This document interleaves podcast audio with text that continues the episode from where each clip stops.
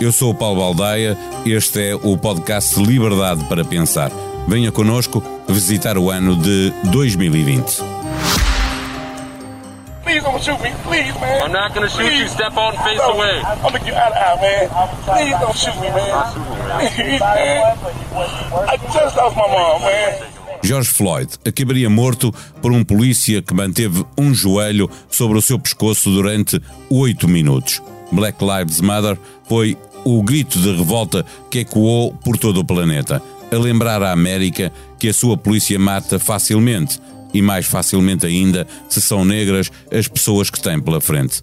A onda de solidariedade que percorreu o mundo não evitou que o ano passado tivesse sido batido o macabro recorde de pessoas mortas pela polícia norte-americana, mais de 1.100, três pessoas por dia, cerca de 100 a cada mês, apenas 30% em situações de suposto crime violento. O relatório da IGAI, a Inspeção Geral da Administração Interna, refere que houve uma postura generalizada de desinteresse pela condição humana e propôs processos disciplinares a 12 inspectores do CEF e a uma funcionária administrativa por incumprimento e omissão de auxílio.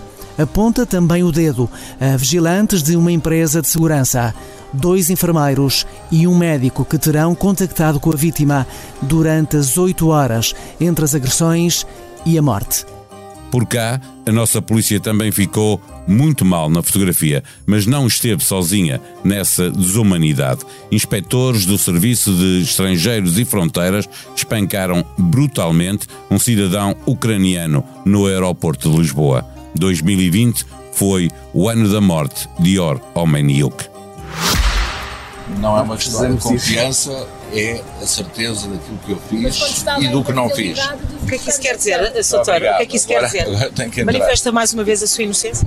Absolutamente, absolutamente. Durante 22 anos, líder do Grupo Espírito Santo, Ricardo Salgado foi acusado, em julho de 2020, de 65 crimes relacionados com a queda do BES e do GES. No mesmo ano, o amigo da família, rei emérito de Espanha, Juan Carlos, voltou a exilar-se, desta vez nos Emirados Árabes Unidos, por causa de um caso de corrupção. Ideally, we won't go to a lockdown. I will not go. This administration will not be going to a lockdown. Hopefully, the the uh, whatever happens in the future, who knows which administration it will be? I guess time will tell. But I can tell you, this administration will not go to a lockdown. O presidente norte-americano Donald Trump demorou 10 dias a admitir que podia ter perdido a eleição para Joe Biden. Não foi exatamente um reconhecimento da derrota que aconteceu a 3 de novembro. A economia jogava a favor do candidato republicano, mas a gestão da pandemia jogava ao contrário. Os democratas até chegaram a dar sinais de que podiam optar por um candidato mais radical, como Bernie Sanders, mas acabaram por jogar pelo seguro e a aposta revelou-se vencedora. 2020 também foi o ano em que Joe Biden derrotou Donald Trump. Para o ano há mais e este vai ser um tema da conversa. Liberdade para pensar. Conta com o patrocínio da Hyundai. A nossa inspiração é abraçar a mudança. Porque o que move a Hyundai hoje é garantir um mundo melhor às gerações de amanhã. Este é só o início de uma viagem que já está a inspirar o mundo. Hyundai. Mudamos o futuro. A Covid é 19, mas o ano da pandemia é 2020. Fez exatamente esta quinta-feira três anos que se registaram os primeiros casos em Portugal. Dois dias antes, a manchete do Expresso dizia Graça Freitas admite um milhão de infectados em Portugal. A frase da diretora-geral da DGS foi vista como exagerada e alarmista, mas aos dias de hoje Portugal vai a caminho dos 6 milhões de casos confirmados e há muito que ultrapassou as 25 mil mortes. Tudo isto aconteceu no meio de várias vagas, muitos dias de confinamento, economia parada, escolas fechadas, empregos destruídos, teletrabalho e o trabalho de sempre, para os que fazem girar o mundo nos transportes, nas limpezas, na indústria alimentar, nos supermercados, em tantos sítios onde a vida não podia fazer uma pausa. Em 2020, o mundo talvez não tenha mudado tanto como antecipávamos que ia mudar, mas esse ano foi vivido de uma forma que não tínhamos ainda experimentado. O que será que aprendemos para o futuro?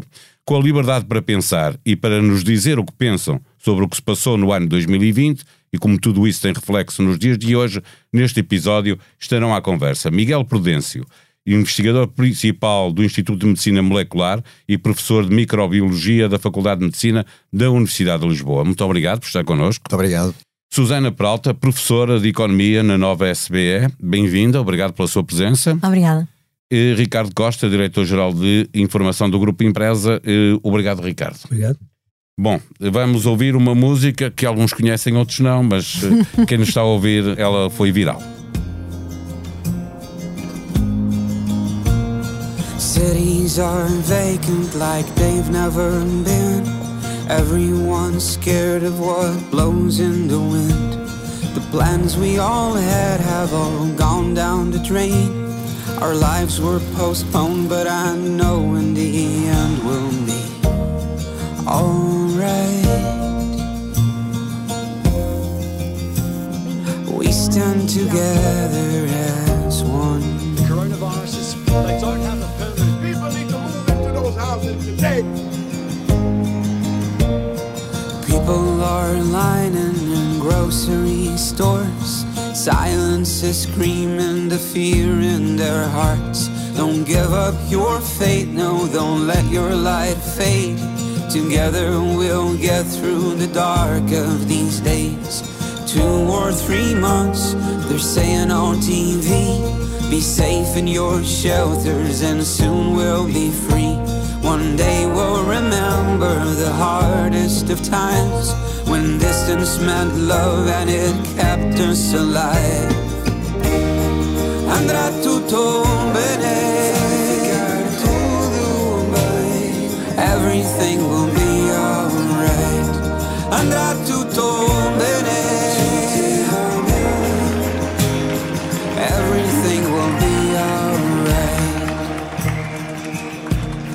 Música do português Flávio Cristóvão tornou-se viral nas redes sociais, espalhando otimismo. A canção falava das televisões que diziam que isto podia durar dois ou três meses. Uma música viral a falar de um vírus. Susana, eh, eh, foi viral também um, e gerou uma grande discussão nas redes sociais a tua proposta para que a burguesia do teletrabalho pagasse um imposto extraordinário para dividir custos da crise. Uh, uh, valeu ter-te, não, não, valeu de grande coisa ter-te inscrito nesse grupo que iria pagar o imposto extra, extraordinário. Houve algum momento uh, de ilusão para ti de que o mundo iria ficar melhor, como tanto se cantou naquela altura? Um, bem, essa pergunta assim é um bocado complicada. Eu acho que eu acho que, que ali houve ali uma altura, mas que acontece, acho eu, sempre nestas grandes crises disruptivas em que mas mais em 2020, não é? Em que estava tudo fechado e depois havia aquela consciência da dificuldade dos trabalhadores essenciais, estão mal pagos, continuavam a lutar por, por manter, apesar de tudo, a, enfim, a economia a funcionar naquilo que era absolutamente essencial. E, e, em que havia apelos ao novo contrato social em todos os jornais e, e até, por exemplo, no Financial Times e não sei o quê. Um, e eu acho que sim, houve uma altura em que eu acreditei que essa consciência ia ser que ia ficar, não é? Que ia perdurar, que de facto havia, havia hum, que de facto as pessoas de todo não puderam parar são também muitas vezes aquelas que são menos bem pagas, etc. E que têm condições de trabalho que vão muito para além do salário e que são péssimas. Mas depois, em 2021, quando eu falei disso da burguesia do teletrabalho, um, em que no fundo eu queria precisamente assinar, em 2021 eu já tinha perdido completamente a fé em tudo, aliás, estávamos outra vez com escolas fechadas, estávamos com medidas que a mim me pareciam uh, bastante excessivas, na verdade, do ponto de vista também daquilo que já era uma percepção do risco uh, que nós tínhamos e depois também do ponto de vista da maneira como se estava a viver com isto noutros países e em que nós víamos que o apocalipse não estava a virar da esquina. Em 2020, eu, nós todos vimos esse apocalipse ao virar da esquina com a situação em Itália e não sei o quê. E, e, em 2021 a, a, minha ideia era simplesmente dizer atenção, quer dizer que isto é muito fácil andar a clamar por escolas fechadas e por fechar a economia e tal, porque pessoas como eu isto é fantástico. Tô, eu continuo, mantive a minha atividade profissional porque trabalho no setor dos serviços, como todos nós aqui, portanto conseguimos manter uma profissão online, mantive o meu rendimento, as minhas crianças estavam em casa com pais altamente educados e portanto não perderam nada do ponto de vista escolar, obviamente perderam vida social e outras coisas. Um, E portanto é muito fácil nós andarmos a clamar para fechar isto tudo, porque nós que clamamos somos os privilegiados desta história, não somos nós que estamos a pagar este custo. E, e, de facto a minha ideia da burguesia do teletrabalho é isso, porque eu sentia, eu faço parte dessa burguesia do teletrabalho. Para mim, estes confinamentos foram bastante inócuos e pronto, e caiu-me tudo em cima. E portanto, eu acho que aí claramente eu perdi completamente a esperança. Eu acho que se alguma coisa aconteceu, uh, houve um egoísmo enorme em vários, vários níveis da sociedade e uma falta completa de empatia relativamente à maneira como as outras pessoas estavam a passar por esta pandemia. Já lá vamos até ao livro que escreveste a propósito de, do aprofundamento das desigualdades que, que esta pandemia trouxe.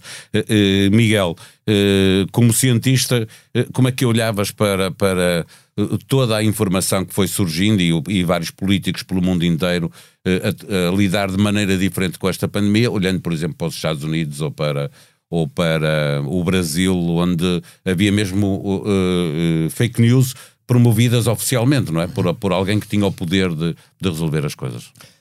Como cientista, eu uh, olhava para aquilo que estava a acontecer com um misto de fascínio uh, e de curiosidade científica, de, de, de, perceber como é que a comunidade, uh, a comunidade médica e científica iria conseguir lidar da, da melhor forma possível com aquilo que estava a acontecer e ao mesmo tempo com um quase descrédito naquilo que começou a ser evidente que havia uh, um conjunto de, de, pessoas e pessoas com muito poder uh, a contradizer de forma uh, de forma sem qualquer pudor aquilo que era a evidência científica da altura, a criar aquilo que nós viemos a conhecer como as fake news e os movimentos anti-vax, o movimento Ativax não nasceu Sim, com, é, uh, com a pandemia, já, é já vem frente, muito de trás. Mas mais à frente mas, uh, ganhou um peso ganhou muito um peso grande. Maior. Com, é, felizmente, deixa-me só dizer que uma Diz. coisa que é, que é, muito importante, que é o movimento Antivax, muito importante na, no, de como é que o movimento Antivax cresceu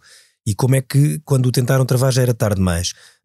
O Google e o Facebook, durante muitos anos, décadas, décadas não, enfim, os 10 anos em que tiveram muito peso, já tinham bastante peso antes, antes da pandemia, nunca prejudicaram os seus, os seus, algoritmos, nunca prejudicaram ou nunca diferenciaram as notícias uh, dos antivacinas ou os cientes sobre vacinas. Ou seja, quando uma pessoa uh, googlava qualquer assunto sobre vacina, qualquer que fosse a vacina, era, o algoritmo apresentava-te artigos pró e contra vacina com a mesma, na mesma linha, se quisermos.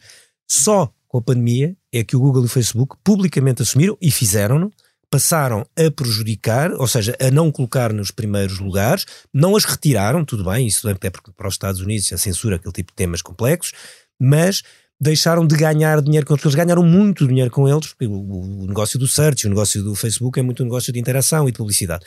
E isso foi um, um, problema, ou seja, nós nunca saberemos o que é que teria acontecido se o movimento anti-vacinas não tivesse crescido da mesma forma, em vários países, no mundo todo, por exemplo, na Europa, o país mais grave é França. É o país não, onde... de qualquer maneira. Não, não, não, o país com mais índice de. Em Portugal isso não se notou nada, não é? Portugal não, Portugal não tinha essa tradição anti-vacinas. Era muito marginal, mas em França era central. Aliás, uma das razões pelas quais, pelas quais França teve que tomar das medidas mais draconianas e altamente discutíveis na questões da vacinação, nas proibições de andar em transportes públicos, comboios, de poder entrar em cafés e bares, não sei se lembrar, era proibido entrar, eh, era sem estar vacinado houve pessoas que foram, perderam o emprego, foram despedidas, as pessoas que trabalhavam em cargos de função pública sem vacinas, foi porque a França tinha uma situação gravíssima de antivacinas, que nós não tínhamos, tínhamos marginalmente. Não, infelizmente que não tínhamos, e acho que aqui também eh, acho que era importante realçar o papel da comunicação social em Portugal. Eh, eu tenho a percepção de que eh, não procurou não impular e não, não, não dar palco uh, àquelas manifestações eh, de, de, anti, de anti-vaxxers que também aconteceram por cá e que uh, há aquela tendência, se calhar, às vezes na, na comunicação social, para empolar estas coisas, porque, porque, eventualmente vendem e vão não? É? atrás da polémica, etc. Eu acho que houve algum cuidado desse ponto de vista em. Da, da parte da generalidade da comunicação social em veicular informação fidedigna, acho que foi muito importante o, o, o, destaque que durante a pandemia e a partir de 2020 foi dado à, possibilidade de cientistas e médicos virem à praça pública explicar, dar, dar, eh, dar informação credível, fidedigna sobre o que é que estava a acontecer, quando surgiram as Desde vacinas. a cloroquina eh, ao vinagre, tudo servia Exatamente, para curar a mas eu acho que, que, que aí foi. eh, e, e penso que a população conseguiu eh, perceber, distinguir um bocadinho a, a diferença entre aquilo que era informação fidedigna e veiculada por pessoas que sabiam daquilo que estavam a falar e, e- e- esses movimentos que, que surgiram e que felizmente em Portugal nunca. nunca Nunca cresceram tanto como noutros países, e como tu dizias, França é um exemplo paradigmático de. de- Até de- para, para muitas outras vacinas não tenham nada Ah, a ver não, com claro, esta, exato. Nós já vamos regressar. o Já vamos regressar às vacinas, porque elas são de facto final de 2020, 2021.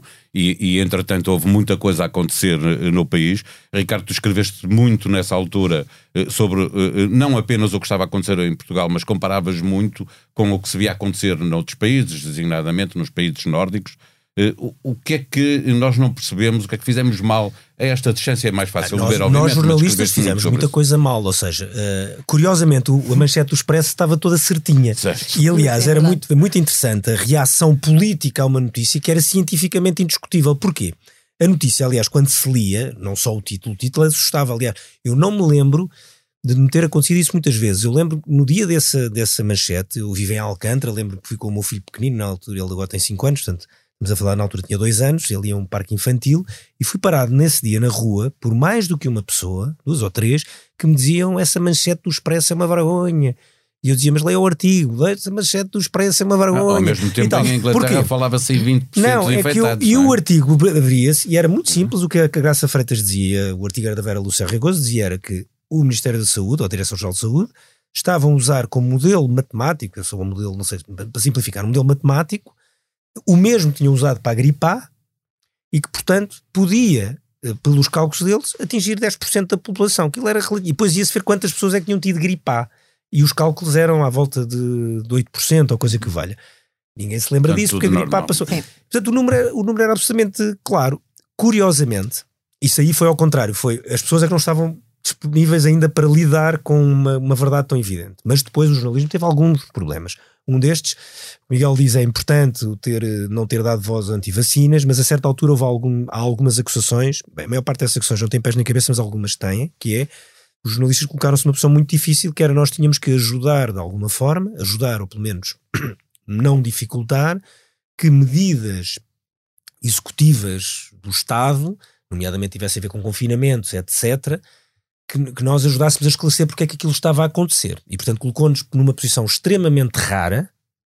Há muito poucas situações, são situações de emergência nacional, só que aquela era muito longa, em que nós tivemos que fazer um papel de comunicação em que, de certa forma, estávamos a alinhar, nós, aqui ou noutros Na países, narrativa ser na oficial. narrativa críticos, oficial. é? E Claro. isso levantou É algumas crítico. questões e levanta, porque não é uma posição fácil. Nós devemos ser neutrais. Não é neutrais em relação a malucos do ponto de vista científico, é neutrais a, a discussão sobre se faz sentido ou não faz Não, sentido. até a própria legalidade, não é? E isso, medidas e isso levantou-nos levantou-nos outra coisa que nós não estávamos. E não estamos, porque o jornalismo gosta de dizer coisas que sejam factuais e que sejam factuais hoje e que, portanto, sejam factuais daqui a 20 dias, que era lidar com o método científico.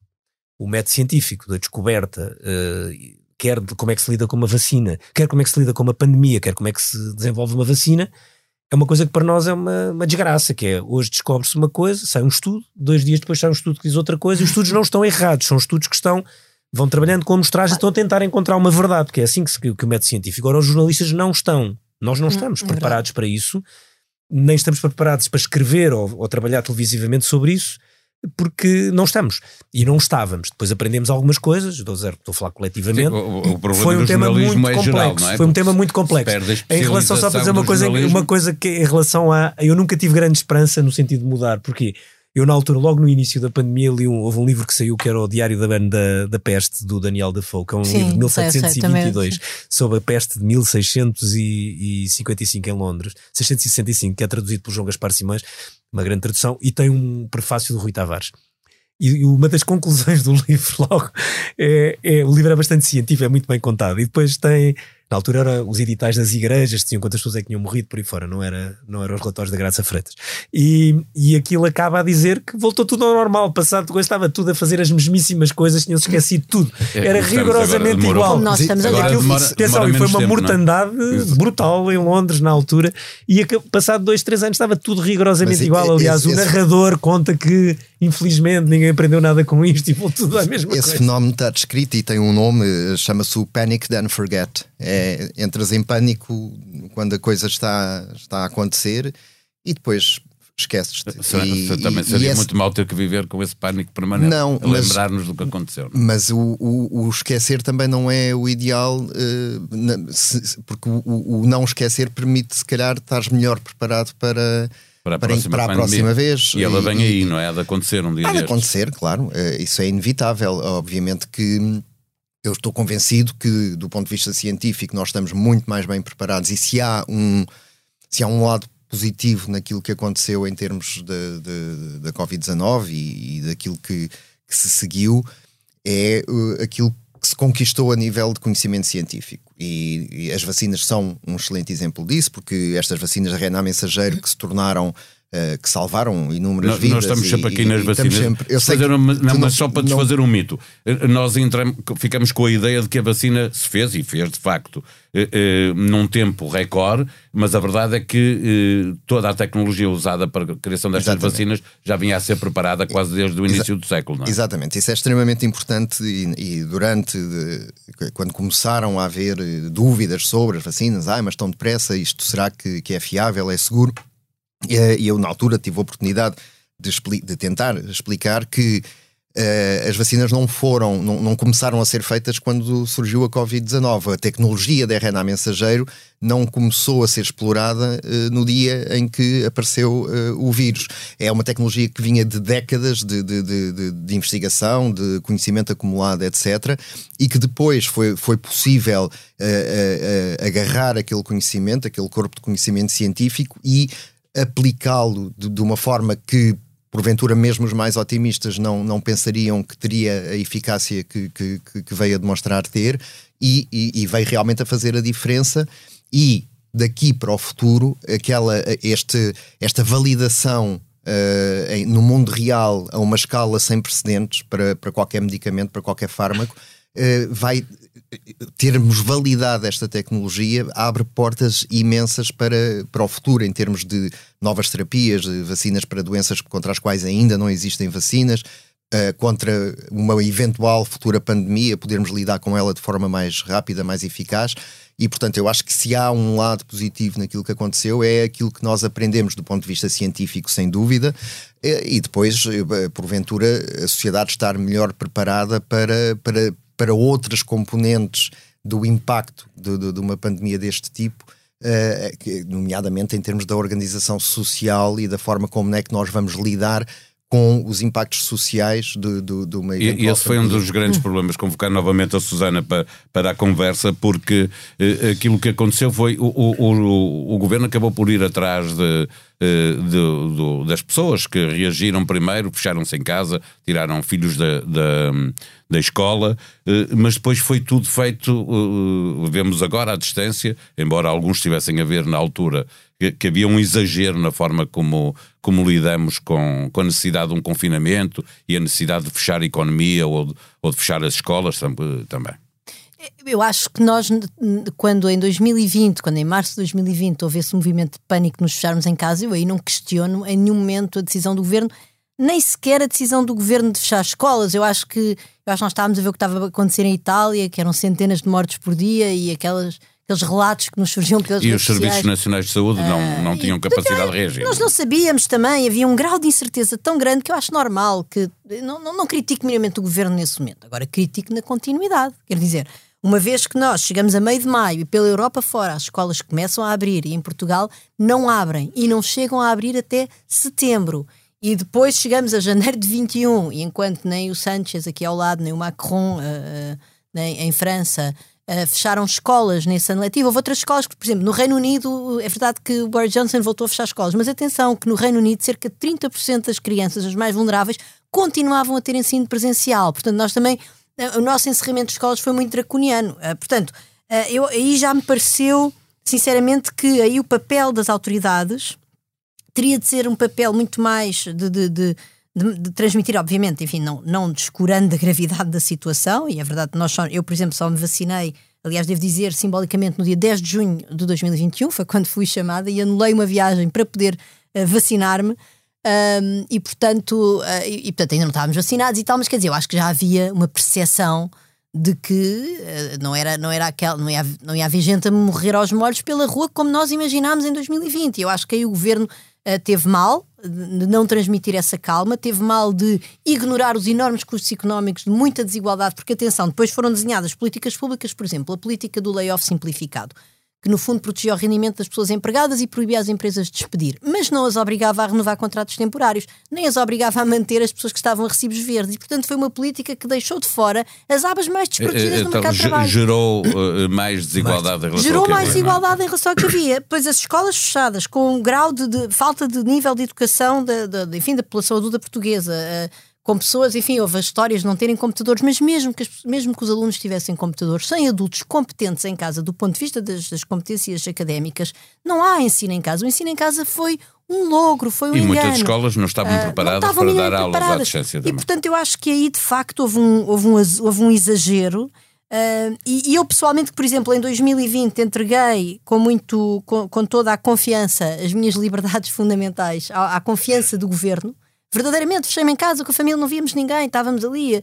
Ah, eu, eu sinto mesmo, do meu ponto de vista pessoal, sinto, e do ponto de vista da minha, da minha, da minha avaliação de cientista social relativamente ao panorama da, da, da desgraça que foi criada à nossa volta com o exagero e com o prolongamento excessivo, eu sinto que nós fomos abusados. E eu sinto que há uma parte da minha confiança, não, na- não nos cientistas, nas vacinas, e assim vacinei-me, tenho as três doses, estou fantástica. Sempre chamei-me, chamaram-me, fui lá a primeira vez e, ah, portanto, obviamente, não Eu acho que já vou na quarta. Eu não, não é Agora quarta. houve. Terceira, terceira. Eu fiz só três ainda. Mas pronto, Não, já mas quer dizer, estou vacinadíssima e já tive Covid. E, quer Eu dizer, já não estou- quantas eu não tenho Não, nenhuma, não tenho nenhuma reserva Já quanto a isso. já. Não, eu tô- também Há pessoas que já eu têm tô a quarta. 59 já, então já Mas-. Nós, os mais velhos, já temos a quarta. Eu eu sou uma rapariga, não. Mas pronto, mas onde eu quero chegar é, eu sinto mesmo que a minha confiança foi. eh, houve- Eu, eu, eu sinto que fui enganada.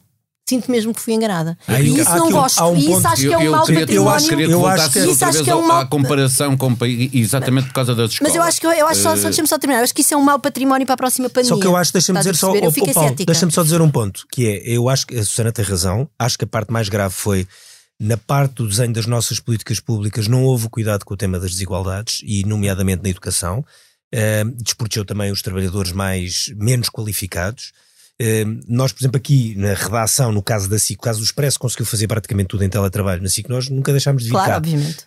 Um, e, portanto, aliás, eu tive que montar um, um, um, um canal permanente para vários laboratórios, nomeadamente para o do Germano de Souza, uh, para, depois também para, Para assinalar. testar, é, para assinalar. testar, altura, quem- agora que é lembrei outro- outra- a, quem ofereci, a quem ofereci um livro destes que acabei de Sim. falar a cada um, porque uh, volto, tínhamos de estar sempre a ligar a dizer pá, precisamos testar cinco pessoas Claro, que amanhã claro. não sei o quê. Então nós não, para conseguir manter estúdios a funcionar, regis Sim, a funcionar, é sempre que havia uma suspeita, eu, eu tinha um Excel, tipo, a Susana está suspeita, então quem são as pessoas que todas estiveram com a Susana? Nós tínhamos que fazer um Excel e essas 10, 12 pessoas eh, tinham que ser Sim, testadas. no uma início loucura. era muito difícil fazer mas, testes. mas, isto, mas atenção, há um ponto aqui importante que é o que, toma, o que levou o, o governo e os outros, mas nomeadamente o governo português, a tomar decisões, muitas delas, na minha opinião, às vezes erradas Muito ou mais fora do drásticas timing, do que na, na, mas em teve a ver países. com aquilo que depois se percebeu e se confirmou em janeiro de 2021, que era o risco de colapso do, do- do- das urgências Do Serviço Nacional. das urgências, do Serviço Nacional de Saúde e até de privados, porque nessa altura, em 2021, a coisa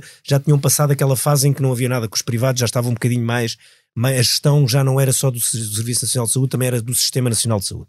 Eh, é porque havia de facto uma, uma, uma dificuldade da capacidade instalada de urgências responder a um pico de uma epidemia. O Miguel sabe muito, você sabe muito mais do que isso do que eu, Pois, que é como eu- é que escala uma epidemia. E nós vimos o que aconteceu em janeiro de 2021. Bom, em, em 2020 não foi isso de maneira nenhuma. Não, mas não foi porque estávamos todos fechados em casa. Mas quer dizer, mas em maio de 2011 as escolas por essa Europa fora Oh, começaram a abrir Susana, aqui, não houve abriram. filas de. Não, de não, Em não, ambulâncias. 2021 houve. Não, Sim, Em 21, 2021 21. houve. 2000, em janeiro de 2021 foi Sim. quando nós tivemos Foi a seguir aquele. Natal. Foi Mas quando foi a seguir ao Natal.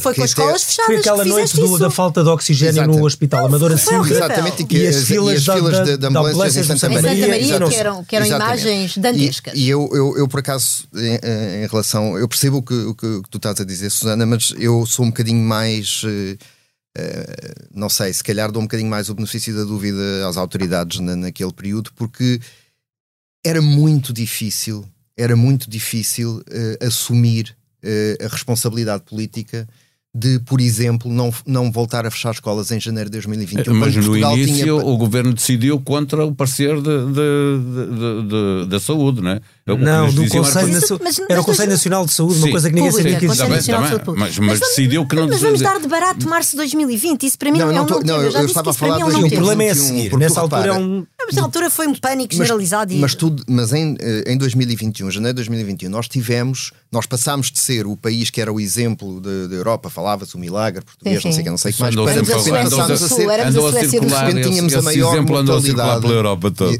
E- mas de repente a tínhamos foi- a maior mortalidade exemplar. É verdade, por é Covid da verdade. Europa. É e perante eh, essa evidência, perante as imagens das, das- das- das ambulâncias à porta do hospital, eu acho que era muito difícil ao governo assumir a responsabilidade política de não tomar medidas drásticas que as pessoas sentissem que realmente estava a ser feito e que, por- e que naquele momento, porventura, fazia sentido ter, ter, ter aquelas. Eh, fazer o que foi feito para impedir o, E, e na próxima prolongamento pandemia daquela aprendemos ou situação. não, Miguel? Com, com- na próxima pandemia, quando ela chegar, achas que vamos lá chegar mais eh, vamos- capazes de tomar decisões mais equilibradas? Eu acho que nós, a experiência tem que valer de alguma coisa e eu acho que sim, eu acho que nós vamos chegar. eh, Obviamente que as decisões que forem tomadas na altura, que quando isso voltar a acontecer, vão outra vez ser passíveis de críticas e vão haver pessoas que vão achar que são medidas demasiado, eh, demasiado extremas, outros que vão achar que, não- que são insuficientes, como aconteceu aqui. Eu acho que no que aconteceu eh, em dois- 2020 e 2021, eu- acho que realmente o- o- as autoridades estavam muito numa situação muito de ser preso por ter cão e preso por não ter. Quer dizer, se fazem, se, se impõem determinadas restrições, podem ser acusadas de, de estar a exagerar, se não as impõem, podem ser acusadas de laxismo e de não não Mas não nós sei. também tínhamos a experiência do que acontecia eh, noutros países, não é? E a pandemia vinha, vinha de nós leste tivemos, para oeste exato, e, portanto, e nós tivemos tínhamos sempre capacidade de olhar algum atraso em relação exatamente, é? exatamente. Mas eu, eu continuo a achar que, por exemplo, janeiro de dois- de- de 2021 foi realmente um, um, um momento em que havia um clamor, tem que se fazer qualquer coisa, isto não pode continuar neste, neste percurso. E eu acho que aí justifica-se de alguma forma. Mas depois já não consigo eh, estar de acordo com aquilo que depois eh, aconteceu, nomeadamente nas escolas, estavas a falar das escolas e, e- e eu escrevi na altura sobre Sim, esse sei, assunto porque porque a dada altura eh, na altura eh, nós chegámos a um ponto, isto já não é eh, 2020, isto já é, já é mais tarde. Já é com toda a que- gente já vacinada, com, não é? Com Já toda a gente exatamente. vacinada, em que tu tinhas, em que os, um, os bares, as discotecas, não sei o quê, já, já não era preciso certificado de vacinação, já não era preciso máscara, não era nada. A certa altura E- já ninguém se lembrava como é que as coisas Exceto nas funcionavam. escolas. mas nas Sim. escolas continuavam os miúdos de máscara dentro da sala de aula. Ou seja, o irmão mais velho ia para a discoteca à noite sem máscara e sem, sem teste e sem coisa nenhuma, e o, e o miúdo mais novo ia para, para a sala de aula de máscara. E isto, esta situação permaneceu durante Até- até ao muito- final de abril? muito mais tempo do que seria Mas minimamente qual era a justificável de um justificação? ponto Eram os professores? eh, eh, Era prote eh, proteção aos professores? A Não justific- seriam as crianças, não, é? Nessa altura. A justificação oficial eu nunca, nunca percebi qual era. E na, na altura, quando, quando escrevi sobre o assunto, era um bocadinho a interrogação que eu colocava. Porquê? Cientificamente não havia nenhuma justificação. Estava toda a gente vacinada, estávamos a falar de, de um ambiente de, de- de sala de aula em que não havia eh, justificação científica nenhuma para os miúdos estarem, eh, manterem as máscaras o tempo que mantiveram. Porquê é que aconteceu? Não sei se houve pressão da parte dos professores, não, não, não sei. Ricardo, fiz, de- deste nota também na altura, de, eh, quando os, os alunos que, que iriam ter exames para eh, poderem ir para a faculdade e depois os mais novos de todos eh, puderam ir na mesma para, para as creches e houve ali os mais pequenos que deixaram de ir, eh, deixaram de poder ir para, para as aulas. Isso Houve aqui não fez muito- houve muito muita sentido, é? discrepância aí. Na parte da educação houve muita discrepância. Eu acho que o medo do governo era, era como as escolas juntam muita gente e muita gente que interage umas com as outras, proximidade, a proximidade física, tiveram medo da propagação familiar eh, disso. Mas aí cr- cr- criaram-se muitos problemas, houve muita discrepância, eh, houve muitas desigualdades e eu acho que houve efeitos que se vão pagar caro. Eh, Sim, a recuperação aprendizagens recuperação. é, é uma lembro- miragem, não é? Eu lembro que na altura hum, se fez uma colega minha, da a Miriam Alves, fez uma reportagem eh, num bairro num, num- bairro social, no bairro Pa- Padre Cruz, ali na, no, ao pé de Benfica, eh, e, e mostrou aquele lado que, que, olha, que a burguesia do teletrabalho não conhecia, que era eh, muitas daquelas crianças tinham o que é que tinham? Tinham a escola e tinham a rua do bairro. Eh, e havia programas naquele bairro, programas da equipa do futebol, do futsal, do não sei o quê. Aquilo, a vida deles era muito isto, porque a casa deles era um terror e era sobretudo um sítio onde não dava para aprender nada, não havia computador, os pais não tinham nenhum tipo de formação, tinham trabalhos muito eh, complicados, não sabiam, não tinham estudado. Ora, essas crianças e jovens, miúdos mais jovens, mais pequenos e adolescentes, perderam esses anos para sempre. Porque aquilo, eles, eu lembro na altura havia esse trabalho que era, claramente, eles tinham a escola e tinham depois algumas associações de bairro, onde havia trabalhos muito interessantes eh, que os ligavam, que os mantinham a fazer coisas e que os ligavam numa espécie de alguma ligação à sociedade que eles viviam, tinham, na maior parte dos casos, famílias altamente estruturadas. Eu lembro que essa reportagem foi uma reportagem de partir o, o coração para quem, ehm, como nós, tinha apesar de tudo capacidades em casa, computadores, pessoas conseguem acompanhar filhos. O meu filho na altura era mesmo muito, muito pequenino, tinha, tinha dois anos, portanto não, não, não teve esse tipo de, de, de, não apanhou, teve sorte ele a janela, ele só entra depois para a escola quando já as coisas já passaram, uh, porque era mesmo muito pequeno. Agora, eu tinha, eu tenho sobrinhos de outras idades e filhos de amigos e, e vi o que era aquilo, que era, era uma questão extremamente complicada, mas nunca me esqueci dessa reportagem porque aquelas pessoas, tu dizias assim, estes miúdos vão perder este ano ou estes dois anos, o, o tempo que isto durar vai ser completamente perdido. Ora, para uma pessoa que tenha, por exemplo, 13 ou 14 anos, quando aquilo acaba voltar atrás, o tentar Sim, são aprendizagens para e para os mais pequeninos, Nós sabemos não, não, e que- para os mais pequenos, mas Tudo o que nós sabemos acerca da formação das competências cognitivas e não cognitivas nas idades mais tenras é que nós demos Sim, cabo eu- Claro, eu agora estava a falar de crianças. adolescentes, Sim, porque também- aparecia também é naquela problemático. reportagem em particular, Yeah. apareciam alguns Não, que adolescentes. depois nós não sabemos onde é que eles andaram a ocupar o tempo, já agora. Ah, sim, porque também a casa havia- para eles era um território, não era de insegurança no sentido de, de violência doméstica, não era isso. sim. Sim, mas naquelas reportagens não era o seu caso. Era um, terri- era um terreno onde iam pronto comer e dormir, eh, e normalmente muitas vezes comer mal. Pois, Eh, atenção também mas a isso, porque não é? tudo o resto, Mas isso ainda se fez tudo o alguma resto, coisa, abriram-se No segundo cantinas. Mas a sua- mas a vida segundo, deles- Em 2020 não. Nada, mas a vida deles social, de aprendizagem, no sentido lato do termo, era na escola e na rua. Não era em casa. A casa para eles não era um território que, que trouxesse nenhuma destas eh, qualificações. Além de, de que eu vou só aqui meter outra vez a burguesia do teletrabalho, porque o próprio conceito da burguesia do teletrabalho, que por exemplo eu e o meu marido, nós dois em casa e tal, portanto tra- trabalhadores dos serviços, bem pagos e, e- e- e- e também muito educados, com as crianças, e portanto aquelas nossas crianças estavam completamente enquadradas, não é? Agora, houve muitas pessoas, para já não nos esqueçamos que o governo desenhou o apoio, por exemplo, quem podia estar em teletrabalho não tinha já direito a nenhum apoio. Portanto, por exemplo, nós conseguimos, enfim, porque temos um trabalho também muito flexível, manter um apoio às crianças, mas havia pessoas que trabalhavam, por exemplo, em call center, podiam estar em teletrabalho, se tivessem com um miúdo de dois anos em casa, já não tinham direito a Claro, nenhum apoio, tinham que manter problema, a atividade. Isso só foi depois eh, lançado em 2021 e nem chegou a estar efetivo, durou para aí duas semanas, depois acabou-se o confinamento. Primeiro ponto.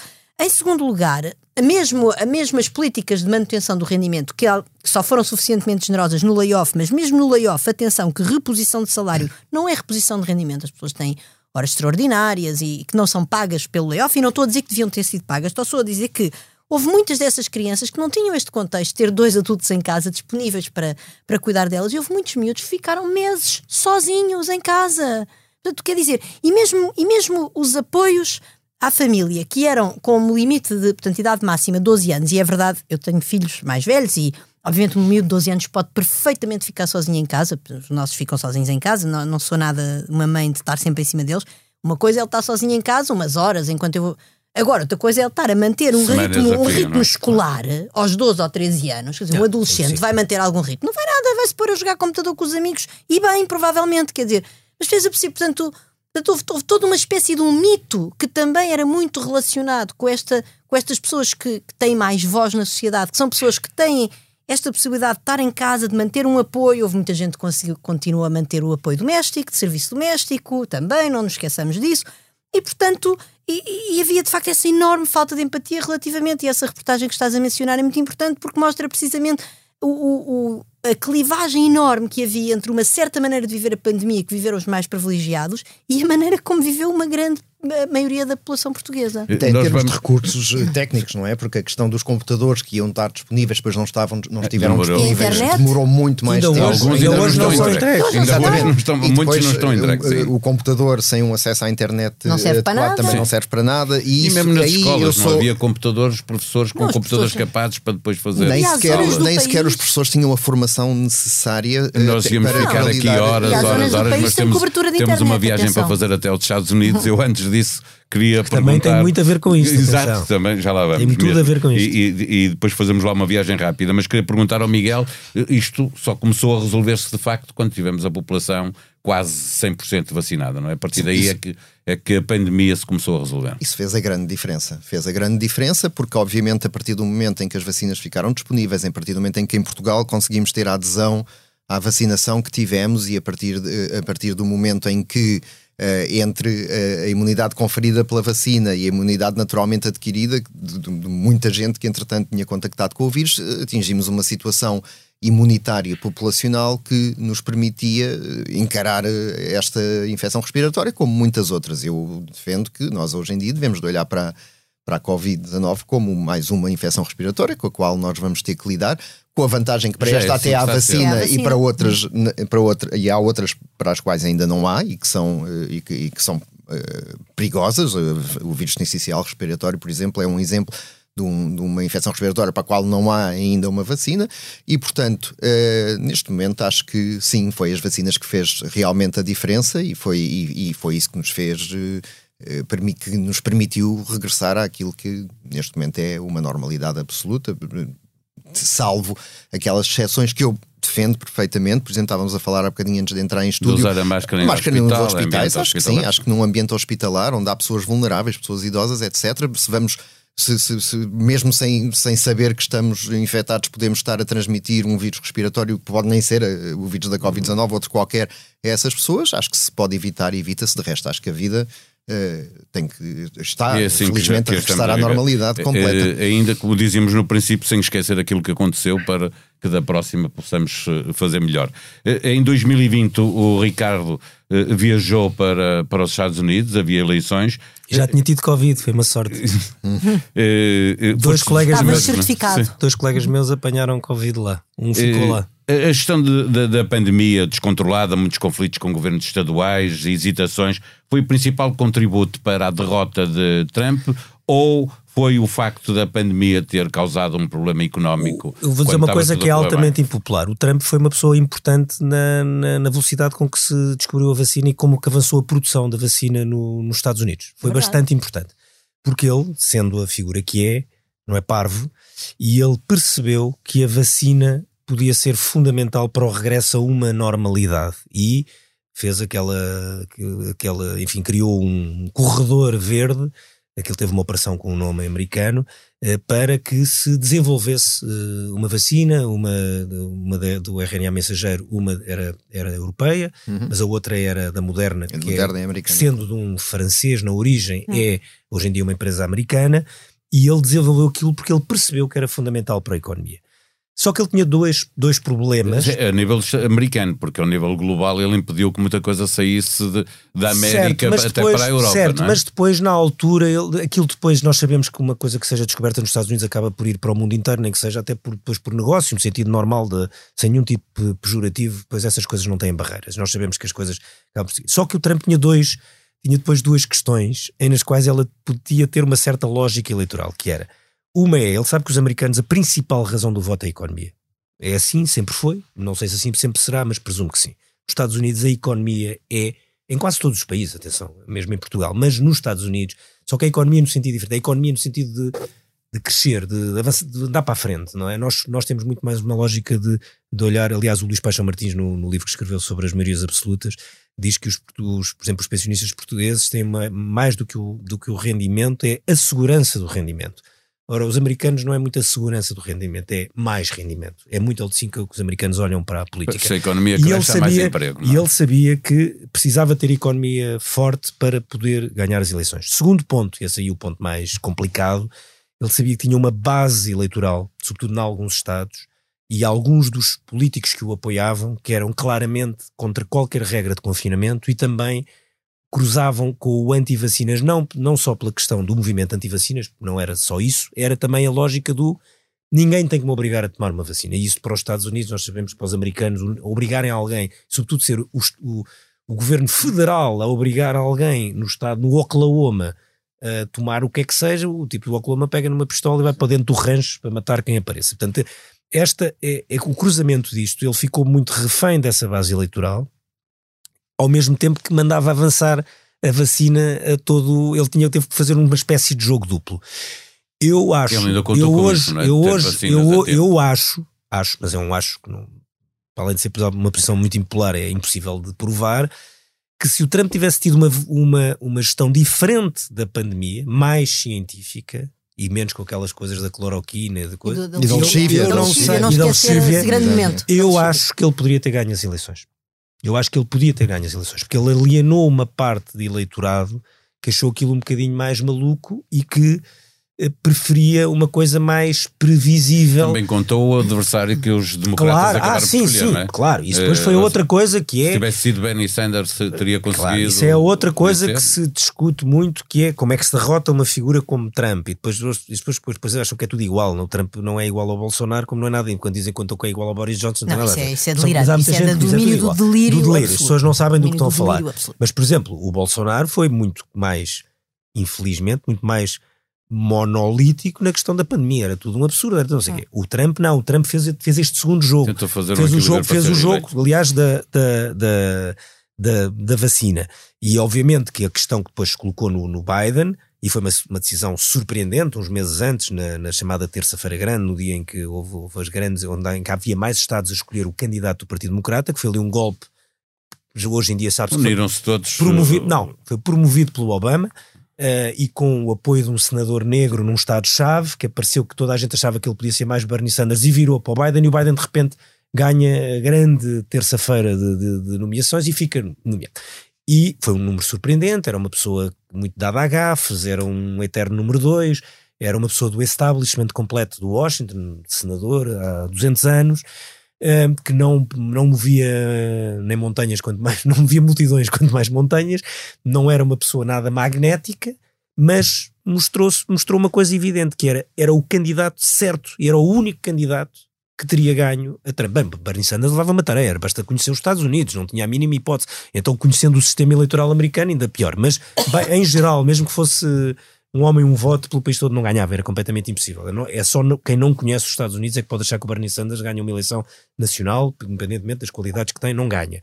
Eh, E essa, e essa questão é uma questão extremamente interessante e, e essa depois leva-se para eh, leva depois para outros países e outras ou escolhas que foram feitas ou que não foram feitas. Por exemplo, no caso do Brasil, o Lula acaba por ganhar e sempre teve mais possível possibilidade de ganhar, mas eu, eu, por exemplo, eu sempre escrevi e disse que, aliás, disse aqui que ele queria, haveria sempre uma segunda volta no Brasil, ninguém acreditava, que achavam que o Lula era impossível o Lula ganhar a primeira volta, e havia uma dificuldade para a segunda, que era como é que ele crescia, porque o problema do Lula era como é que crescia, porque era uma pessoa dividia muito, e neste caso o Biden foi uma escolha de laboratório.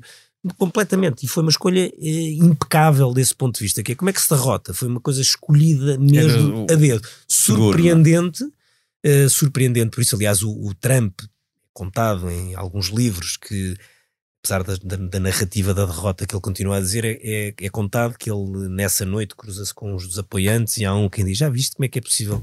O, o Joe Biden ganha uma eleição, como quem diz, como é que é possível o Biden ganhar uma eleição? Porque ele não achava possível, era o Sleepy Joe, como ele chamava. Ele não imaginava, nos, nenhum, nos cenários todos deles, o Biden era um candidato que nunca seria o candidato escolhido, porque era o Sleepy Joe. Como é que o Sleepy Joe vai ganhar uma eleição? E ganhou. E ganhou. É, E isso foi extremamente, extremamente interessante, embora depois cobrir umas eleições dos Estados Unidos no meio da pandemia, não sei o que, foi uma coisa complicada, e dois colegas meus, um só descobriu que tinha Covid quando cá chegou comigo, o Rui do O, mas outro, o Manuel Ferreira, Esteve eh, lá e foi estávamos sim- em pleno e- e trabalho tinha sintomas. e, e ficou doente. Eh, e eu não apanhei Covid, ele teve uma noite inteira no quarto comigo a fazermos diretos para enfrentar aquele obelisco de Washington, eh, e ele ali, Já eh, tinhas a coitado, vacina meio, natural. meio morto, eh, porque estava com Covid. A sorte é que ele é luso-americano e tinha lá família e ficou lá, porque senão, olha, nós tivéssemos apanhado, tinha sido bonito.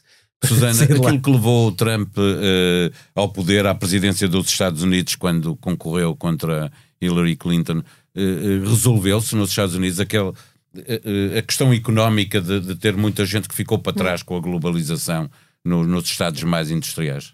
Ou Ah. há o risco de ter Trump outra vez no próximo ano? Bom, acho que o risco de ter Trump outra vez no próximo ano, isso certamente existe, mas relativamente a essa questão da polarização do mercado de trabalho e, no fundo, dos left behind, não é? Que, que o Trump capitalizou tão bem e que, aliás, depois o levou a começar uma guerra económica com a China. Uh, precisa- continua, que como se continua, vê. que Ah. continua, exatamente. Porque, de facto, hoje em dia há investigação credível, séria, que mostra que, de facto, a concorrência de- das importações da China levou à destruição de postos de trabalho, levou à diminuição do- do- dos salários da indústria, do, portanto, do setor secundário no- nos Estados Unidos. E, portanto, isso é uma verdadeira questão. E o Trump, obviamente, pegou nessas pessoas e depois eh, foi à, à guerra do aço com, com a China. Um, isto tudo para dizer se isso se resolveu ou não. Quer dizer, apesar de tudo, uh, há um, o, o- Joe Biden, em primeiro lugar, implementou uma política que é verdadeiramente revolucionária do ponto de vista de atacar a pobreza infantil. Uh, portanto, havia, tinha havido uma reforma do, do, uh, do welfare state, ou seja, do sistema de transferências feita por Bill Clinton, que uh, no fundo ligava muito mais as transferências à participação no mercado de trabalho para, fazer, para contar a história simples. E aquilo que se constata é que, apesar disso poder ser bom, porque induz as pessoas a, a trabalhar, enfim, mas, por outro lado, deixa de fora as crianças mais desprotegidas, que são aquelas das famílias que não têm emprego. E então Joe Biden, de facto, uh, criou um programa de, de combate à pobreza infantil que não só envolve toda a gente, independentemente de trabalhar ou não, como além disso é, é muito generoso e vai até muito longe na distribuição do rendimento, portanto, cobre entre 80% e 90% das crianças americanas, obviamente os mais ricos recebem menos, como é óbvio, não podia deixar de ser. Em primeiro lugar, e depois em segundo lugar, enfim, há, há neste momento um programa de Joe Biden de construção de infraestruturas, etc., que obviamente gera emprego e, e que, apesar de tudo, consegue absorver uma parte dessa, hum, dessa mão de obra. Por outro lado, e aquilo que se tem verificado nos Estados Unidos é que, de facto, a seguir à pandemia, o mercado de trabalho tornou-se Uh, tornou-se um mercado de trabalho muito apertado, ou seja, não há trabalhadores, as empresas querem trabalhadores e não conseguem trabalhadores, e isso leva-as naturalmente a aumentar os salários. Portanto, há várias dinâmicas. Por outro lado, vem a inflação e a perda do poder de compra que com ela vem. E, portanto, há várias dinâmicas na, na, na sociedade, na economia americana, que eu diria que jogam a favor de Joe Biden. Uh, mas obviamente que, por exemplo, a crise inflacionária não, não vai ajudar, embora eu também deva dizer que o contexto neste momento de guerra, uh, enfim, também vai ser um grande, um, um dos grandes fatores a influenciar uh, a maneira das pessoas votarem, não é? Ricardo, muito rapidamente, a, a questão do, do Trump ser o candidato republicano é, é um dado certo ou ele vai mesmo ter um, Não um é, problema não é um dado certo, mas é neste momento a pessoa com mais probabilidades de conseguir a nomeação. Se por acaso ele não conseguir a nomeação, porque há muita movimentação dentro do Partido Republicano para que ele, para que ele não ganhe a nomeação, depois também ninguém sabe se Donald Trump não concorre de forma independente, que tem meios para o fazer, atenção, e pode fazê-lo. Há aqui uma questão muito complexa muito para ver. E há um ponto no Joe Biden, que é, esse é o ponto mais surpreendente, é o Joe Biden neste momento está-se a preparar para ser candidato Como é aos, óbvio. aos 82 anos. Agora é óbvio, isto era a loucura. Sim, sim, mas neste momento é óbvio, neste momento é óbvio. depois Era uma loucura. aos, eh, 80, ficou mais aos óbvio. 82 anos. E há um ponto que há pouco me esqueci que tem tudo a ver com o que a Susana depois disse. Mas que tem é, que ser muito rápido. Sim, o. Biden, quando foi escolhido, não era só por causa de. de eu sei uma série de argumentos, mas esqueci-me de um que é o mais importante de todos, que é o Biden, embora viva ali no Delaware, ele é uma pessoa do, um, ali da Pensilvânia, é a primeira pessoa da família dele a ir para a universidade. É uma pessoa que não é da Ivy League, ao contrário da maior parte É dos presidentes americanos dos últimos anos, era de uma universidade, enfim, que hoje em dia se pode dizer terceira categoria ou quarta.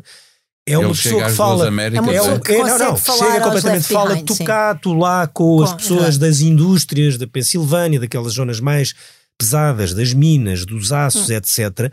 É um deles, ele é conhecido como Amtrak Joe, porque é o tipo que, apesar de ter estado a viver em Washington, a trabalhar em Washington, nunca deixou de viver na sua casa de família, onde, aliás, a mulher morreu num acidente, a primeira mulher, e ele ficou a tomar conta dos filhos, e sempre ia e vinha de comboio, por isso é que ele é considerado o Amtrak Joe, é o homem que mais, mais é considerado a pessoa que mais andou de comboio, eh, pelo menos os políticos, nunca ninguém andou tanto de comboio como ele, e muito terra a terra de- a falar com aquela com estas pessoas que se sentiram deixadas para trás pela globalização. E ele esse, ele continua a fazer esse a ter essa essa conexão que uma parte do, uma, uma boa parte do Partido Democrata que tem mais enfim mais ressonância se quiseres na Europa do Bernie Sanders, Alexandre Ocasio-Cortez etc não tem a mínima hipótese de falar com estas pessoas porque elas consideram-nos de outros planetas consideram-se aliás mutuamente de, de outros planetas E a própria Hillary, com os, com os deploráveis, não, totalmente, eh, caiu totalmente. na mesma. Não, não, não, não, não, totalmente. Vamos mesmo ter que é? fechar. Eu quero dar a, a- palavra final Mas atenção, eu não, eu, eh, não excluo, eu não excluo este cenário de poder haver três candidatos, atenção.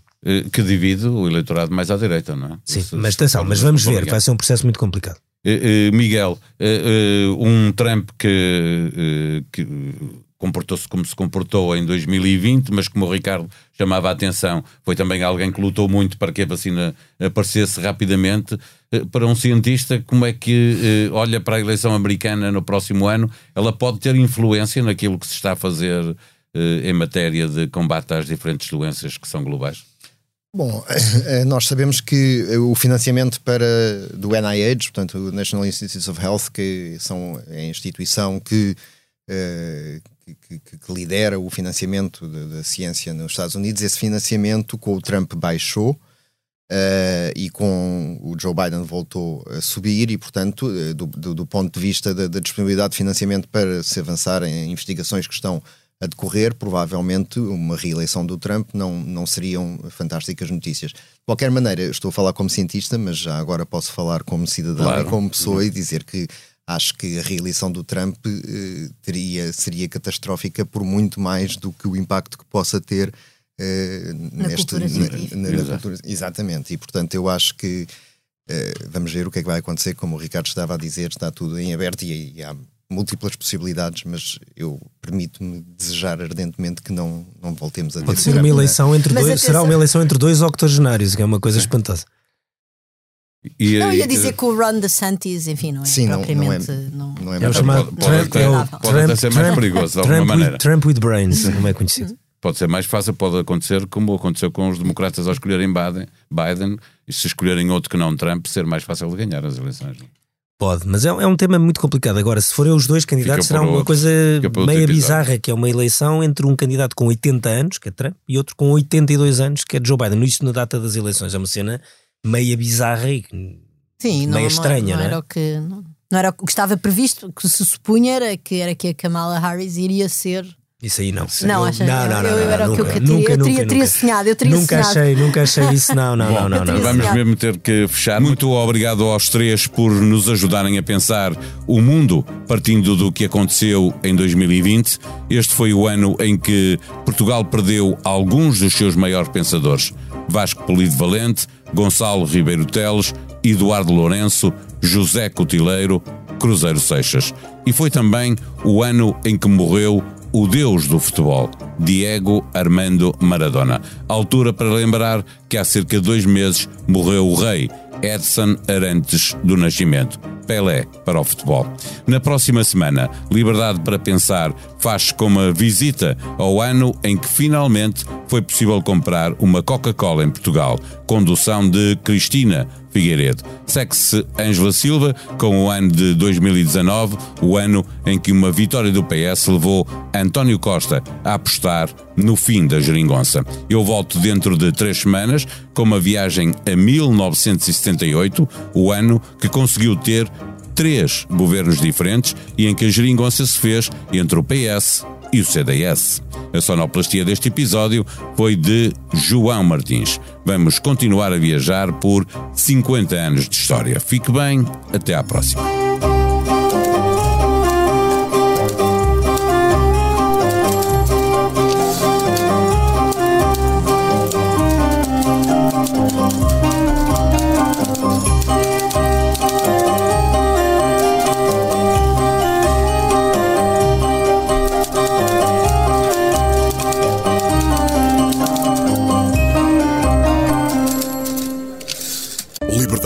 Pensar. Conta com o patrocínio da Hyundai.